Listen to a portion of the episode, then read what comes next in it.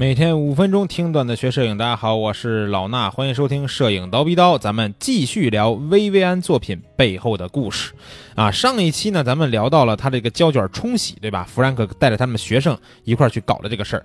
然后呢，冲洗之后放大这件事儿呢，就是由另一个大师来亲自操刀的。啊，如果不是参与到薇薇安作品这个暗房的放大印制这个工作里边，那已经退休的芝加哥的著名的暗房大师罗恩·戈登也不会重出江湖。那这位老哥就是咱们今天节目的主要人物了。芝加哥南区工薪阶级出身的罗恩，高中时候干嘛的呢？他是一个汽车修理铺的一个打工的啊，更习惯于手工劳作。那罗恩大学和研究生的学位是语言和文学，看到了吗？跟摄影一点关系都没有。本该以写作为生，但是呢，后来罗恩喜欢上摄影了啊！摄影穷三代，单反毁一生，对吧？进入了这个坑，你就别想出去。他的意识啊，就是发现摄影需要各方面的知识，包括艺术啊、设计啊、机械、化学、光学等等的东西。好的摄影作作品也。必须能够讲出一个吸引人的故事，所以呢，罗恩的学历和手工劳作的经历让他很快能够入门，并且爱上摄影。二十世纪五十年代的时候，罗恩的父亲去世了，他留给罗恩兄弟每人五千美金的保险金作为他们的大学基金。罗恩在大学期间想尽一切办法打工补贴学费，到大学毕业的时候，他他爸爸给他留下的这个大学基金还剩下一千一百美元，而这些钱呢，就成了罗恩添置摄影器材和暗房设备的起始资金。作为摄影师啊，罗恩主要拍摄的兴趣在建筑和历史的一些建筑保护这方面，因为不希望自己的摄影只是商业摄影。然后商业摄影有什么不好呢？就是迁就客户嘛，对吧？不能发挥自己在摄影方面的一些这个创造力和想象力。罗恩选择替别的摄影师去做这种暗房的一个放大，来维持生活，其实就是打工的一个工钱，对吧？一九七三年呢，罗恩开始以暗房工作为生。刚开始的时候，他在一家叫金波的暗房工作室打工。那时候啊，那里边的暗房技师几乎都是亚美尼亚人。人，八个月之后，罗恩发现自己的大学同学居然是那里的长期客户。那个同学当时靠生产摩托车的挡风玻璃发了大财啊！俩人商量好，由罗恩接下全部的暗房冲洗放大工作。这样呢，罗恩开始建立自己的一个暗房工作室。尽管收入不高，大约也就是三百块钱一个月。啊，美元啊，当然是在那个时代呢，也是可以让罗恩维持生计的，还可以做自己喜欢的事儿啊。因为放大照片认真的仔细这样一个性格吧，罗恩逐步在行业里边建立了自己的这个名声。暗房工作室呢，也是越做越大。鼎盛时期，罗恩手下有八到十个人，都是芝加哥出名的暗房大师。后来因为这个暗房化学药品泄漏，污染楼下的一些古董书籍啊。这个书籍啊，都是价格不菲的，被这个古董书店呢索赔，然后罗恩被迫将自己的这个暗房工作室呢给搬走了。一九九二年，罗恩第一次退休，退休以后干嘛呢？投资房地产去了啊，老哥，你看看你自己的能力在哪儿，对吧？不要搞别的事儿。结果呢，失败啊，加上很多老客户的挽留，罗恩一九九五年隔时隔三年以后啊，九二年退休，九五年呢再次出山，重建他的这个暗房工作室。然后在二零零八年到二零零九年，罗恩再次决定退休。你看，又退休了。这个人就是这么的有意思，对吧？准备搬到南方去安度晚年。那这时候，就是老坦收藏，然后准备推广薇薇安作品的时候，对吧？为了获得最好的暗房印制质量，慕名找到了罗恩，并且希望这个大师啊能够接下来放大这个印制薇薇安作品的工作。在了解薇薇安的故事，看了薇薇安的底片之后，罗恩被薇薇安的作品深深的吸引了，接受了老坦的邀请，再次走回暗房。那罗恩的女助手啊，有一个叫桑德拉的女助手呢，呃，大学学的是摄影，后来做了摄影师。八九年，桑德拉开始在罗恩的暗房工作，后来呢，怀孕生孩子需要照顾家庭，只能兼顾一些暗房的工作，只能兼职了啊。二十多年以来呢，桑德拉一直在罗恩的暗房工作室工作，他不仅能够独当一面啊。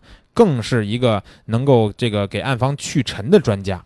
很多人都想知道，薇薇安已经冲洗的胶卷是他自己冲的，还是拿到外面的冲洗店冲的？从老坦收藏的这些薇薇安底片来看啊，前期的底片半透明保护纸套上没有一些商业暗房冲洗的一些标注啊，或者号码或者贴条，偶尔呢还有一些薇薇安手写的注释。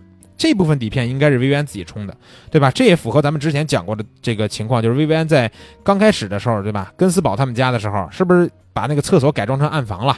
那时候他肯定是自己冲。然后呢，薇薇安旅游途中的一些已冲的胶卷和后期一些已冲的胶卷呢，保护袋上面可以看到一些冲洗店的标志，那应该是去冲洗店冲的。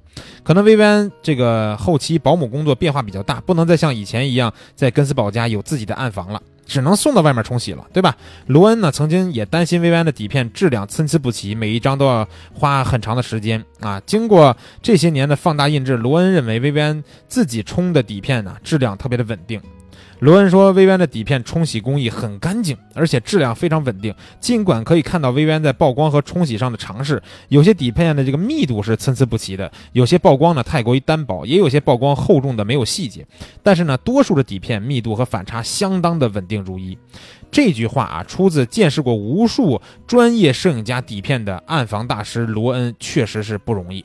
根据罗恩多年的经验，他猜测薇渊冲洗时候可能用的是阿 Q 范的一个显影液。那罗恩觉得薇薇安选用冲洗垫呢，也不是特别好的冲洗垫，多数都是机器冲洗的啊，不是手冲的，反反差特别大，不少阴影呢都失去了一些细节，质量不如早期薇薇安自己冲的那些底片。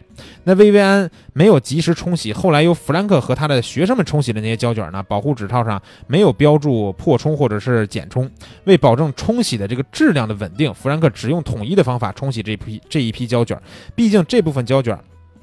在环境很不理想的仓库里边放了那么多年，对吧？冲出来的胶卷呢，不可避免的带有一些灰尘，但总体来说还是相当成功的。那媒体和大众现在关心在印放的啊，不是由薇薇安本人制作的作品，这个是否是不是能反映出来薇薇安自己的意图，这也是一个问题。对不对？那对于这个问题，罗恩坦率地表达他的看法，说暗房的这个放大制作呢，是一个手工制作的过程，不是可以机械的、精确的重复的过程。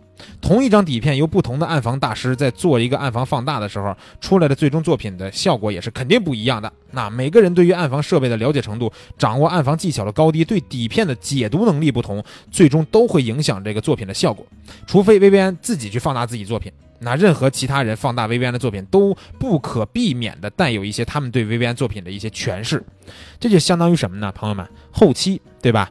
你拍出来一个照片，如果你自己不做后期，你让别人去做，永远无法把你自己这个摄影师自己的想法完全的表现出来。为什么？因为别人都是根据他对于这张照片理解去做的后期。就这么个意思，对吧？原来的数码暗房，现在的呃不是原来的这个胶片暗房，现在的数码暗房都是后期的工作。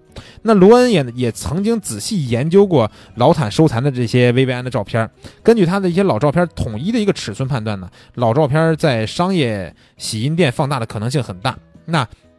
没办法作为研究薇薇安作品的一个，呃，就是原意或者是风格的一个依据吧。以现在放大制作完全符合薇薇安的原意呢，是一种不可实现也不可能的任务了啊。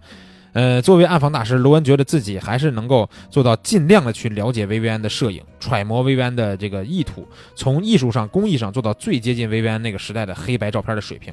罗恩和桑德拉仔细探讨了放大薇薇安作品的方法，为了让这个暗房作品放大呢，与薇薇安拍摄这些作品的年代相符，最终呢，他们决定放弃了。更新的一些、更精密的现代的一些暗房放大设备，用了两年，用用了两台将近四十年的这个放大机和当时的放大镜头。那放大工艺也用的是符合那个年代的明胶银版的工艺，尽量去还原薇薇安底片里边还保留着的所有细节，制成博物馆收藏级的暗房这个暗房的放大作品。这样呢，手工暗房制作的作品无法机械的复制，每一张作品都尽量的去接近啊。去还原薇薇安的这个想法，但是呢，却还是不可能完全一样的。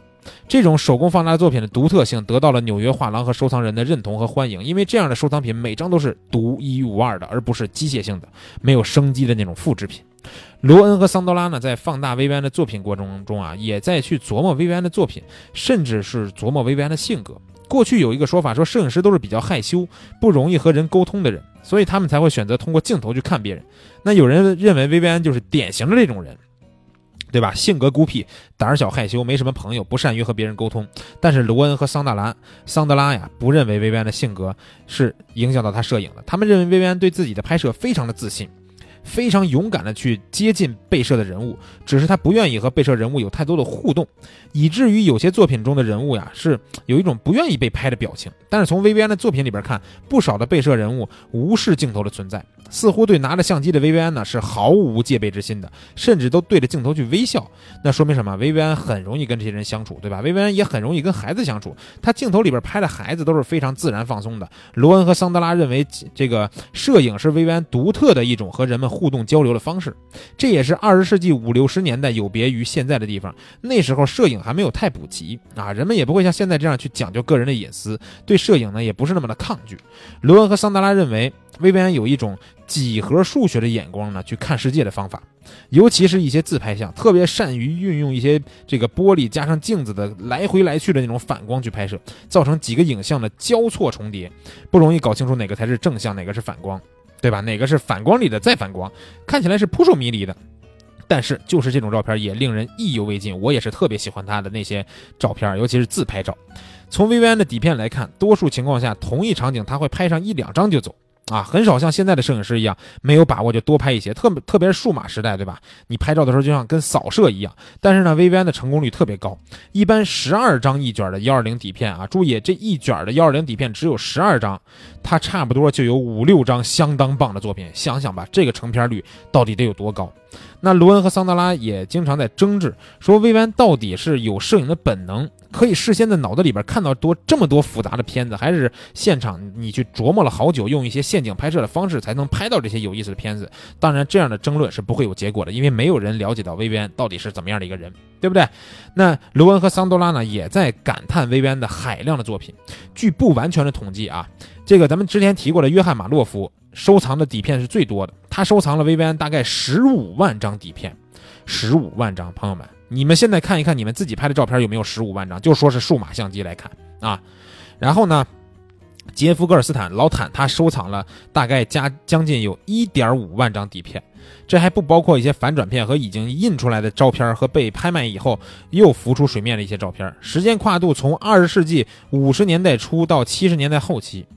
这样的话啊，你们算一下，VVN 在这个阶段拍片的总数可能高达十六到十七万张啊，十六到十七万张。以他这个拍摄经验啊，三十年来计算的话，三十年拍了十五万张，差不多每年要拍五千张，每天要拍多少张？十三张。也就是说，平均每天要拍一卷幺二零胶卷，就算是职业摄影师也很难保证每天都拍十二张，对不对？连续三十年每天拍十二张，这是一个什么样的量？更何况薇薇安只是一个保姆，不可能把所有的时间都用在摄影上。更不可思议的是，这么多的片子，不单别人没看过，就连薇薇安本人都没有全看过。罗恩做暗房做了四十多年，见过无数的摄影人，几乎所有的摄影人都迫切的看到，想看到自己的照片放大以后是什么样子，也非常愿意和别人去分享自己的作品。那摄影史上像薇薇安这样留下大量未冲洗胶片的情况不多啊。呃，我们现在呢已经无法知道薇薇安没就是没有把这些胶片冲洗出来的真正原因。但是呢，也许薇薇安除了在根斯堡家的十七年有一个厕所改造的暗房之外呢，也没有自己的暗房了。也许后来薇薇安的收入只够他购买大量的胶卷，但是已经没有经济能力再去冲洗了。也许薇薇安冲洗的速度完全跟不上他拍摄的速度。也许拍摄记录自己周围的一切只是薇薇安选择的一个生活方式。薇薇安拍摄了这么多的照片没有冲洗出来的原因。我们真的没办法知道，我们也没办法知道薇薇安是不是对自己保留了一辈子照片底片有一个什么样的安排。但是各种的迹象表明，薇薇安非常在意自己的摄影。尽管一辈子做保姆，居无定所，但是呢，一直把自己这么多的照片搬来搬去，这个底片从来没有丢弃过。事实上，薇薇安专注于拍摄而忽略冲洗放大的做法，使得他有更多的时间来拍摄记录。我们知道有很多摄影师在拍摄之后花大量的时间在暗房冲洗放大上，包括现在的数码后期上，而减少了拍摄的时间。又有多少摄影摄影的名家在有了好作品之后，花大量的时间精力在自己的制作？宣传上，而浪费了自己在摄影上面的才能。那薇薇安呢？无论出于什么原因，真正把自己的一倍的时间都花在拍摄上面，从而给我们留下了摄影史上不可多得的一段传奇的故事。好了，这期节目我们。主要内容也讲完了，后面呢还有一些薇薇安的故事，如果真的想听的话，给我们留言好不好？告诉我们，我会继续来帮大家去转述我们这个童佳涵老师编写的《发现薇薇安迈尔》这本书里边的故事。咱们这期节目先聊到这儿，下期再见。